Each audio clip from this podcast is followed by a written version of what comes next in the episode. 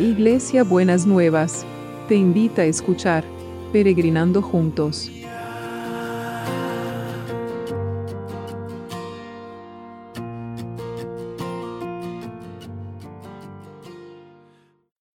Buen día peregrinos, ¿cómo andamos para este sábado?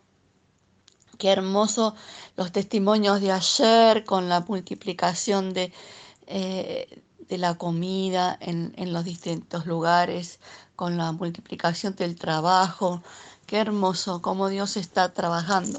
Y en este tema de la multiplicación, quiero que vayamos pensando que vamos a ampliar el concepto de la multiplicación y pensar en la multiplicación de la salud, porque hay muchos, em, no estamos teniendo noticias de muchos enfermos, no por el COVID solamente, sino de otras enfermedades y poder sentir que Dios también puede actuar en esa multiplicación, multiplicar las células sanas, multiplicar la salud, multiplicar el bienestar en las personas. Y pensando en, en, todo esto, cómo Dios nos está acompañando en este peregrinar y cómo está derramando de su poder y, y sus maravillas, con las mujeres de de Buenas Nuevas estamos leyendo el libro de Zacarías. Y en el libro de Zacarías, en la versión nueva traducción viviente, en muchos eh, momentos, donde en otras versiones dice, el Dios Todopoderoso dice, el Señor de los ejércitos celestiales. Me llamó la atención ese nombre de, de Dios, el Señor de los ejércitos celestiales. Como que es, el Señor que tiene un ejército en el cielo, que son sus ángeles, sus arcángeles, sus querubines, que están a disposición nuestra para cuando oramos y cuando necesitamos algo. Y dice dos porciones de, de Zacarías.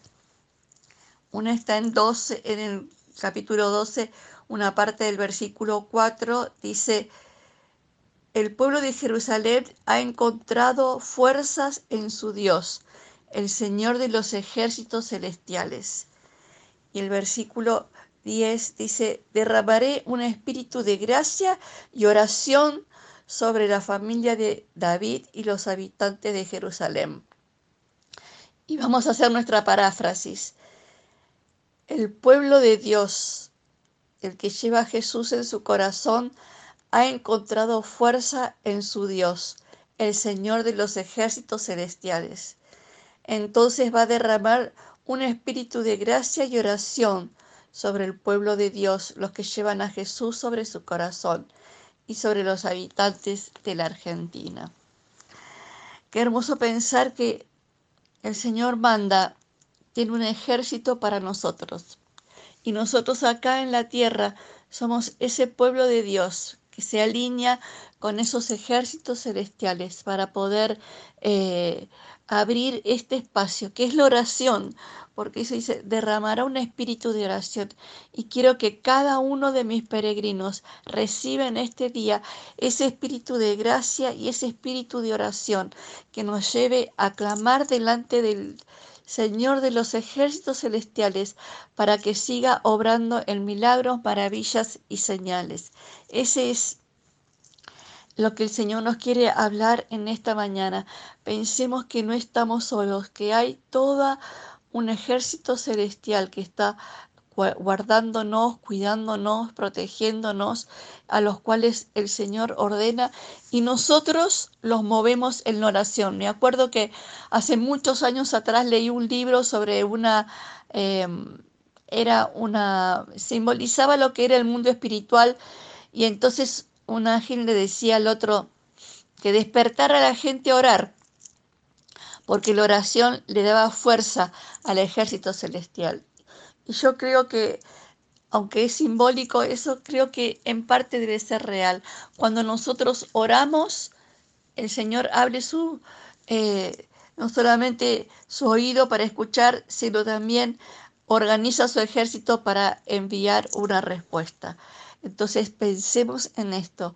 Tenemos un Señor en el cielo que tiene un ejército celestial a disposición nuestra y que nos llena de, de su gracia y es un espíritu de gracia que es contra la desgracia que se está declarando en todo el tiempo en esta nación. Es un espíritu de gracia, de bien, de bienestar, de favor, de bendición y de oración. Señor, te damos gracias y recibimos ese espíritu de gracia y de oración. Y te damos gracias porque nosotros en este tiempo, en este peregrinar, ninguno de mis peregrinos puede decir que ha desfallecido, sino puede decir que ha encontrado fuerza en su Dios, el Señor de los ejércitos celestiales. Gracias porque vos tenés ese ejército celestial de ángeles, arcángeles, querubines, todos tus herramientas espirituales para desatar y abrir el cielo para bendecirnos a nosotros. Y en este día, Señor, queremos empezar a orar por los que están enfermos, Señor, aquellos que están en, en necesidad que su salud sea restablecida. Señor, nos acordamos de Valentín que nos pidieron ayer oración, que está ese niñito de siete años que está tan enfermo, de Susana, de Mada que veníamos orando, de César, de Mirta, de no me puedo acordar de todos, pero vos los te acordás de todos y cada uno de mis peregrinos va a poner a aquellos delante de la presencia del Señor que conoce que están en una situación de debilidad en la salud y necesitan ser restablecidos. Que la multiplicación, Señor, no llegue solamente en los panes y los peces y en el trabajo como te estamos pidiendo y te damos gracias, sino también en la salud. Que podamos ver estos milagros, maravillas y señales en el restablecimiento de la salud de aquellos que están enfermos, no solo por el COVID, sino también por otros tipos de enfermedades.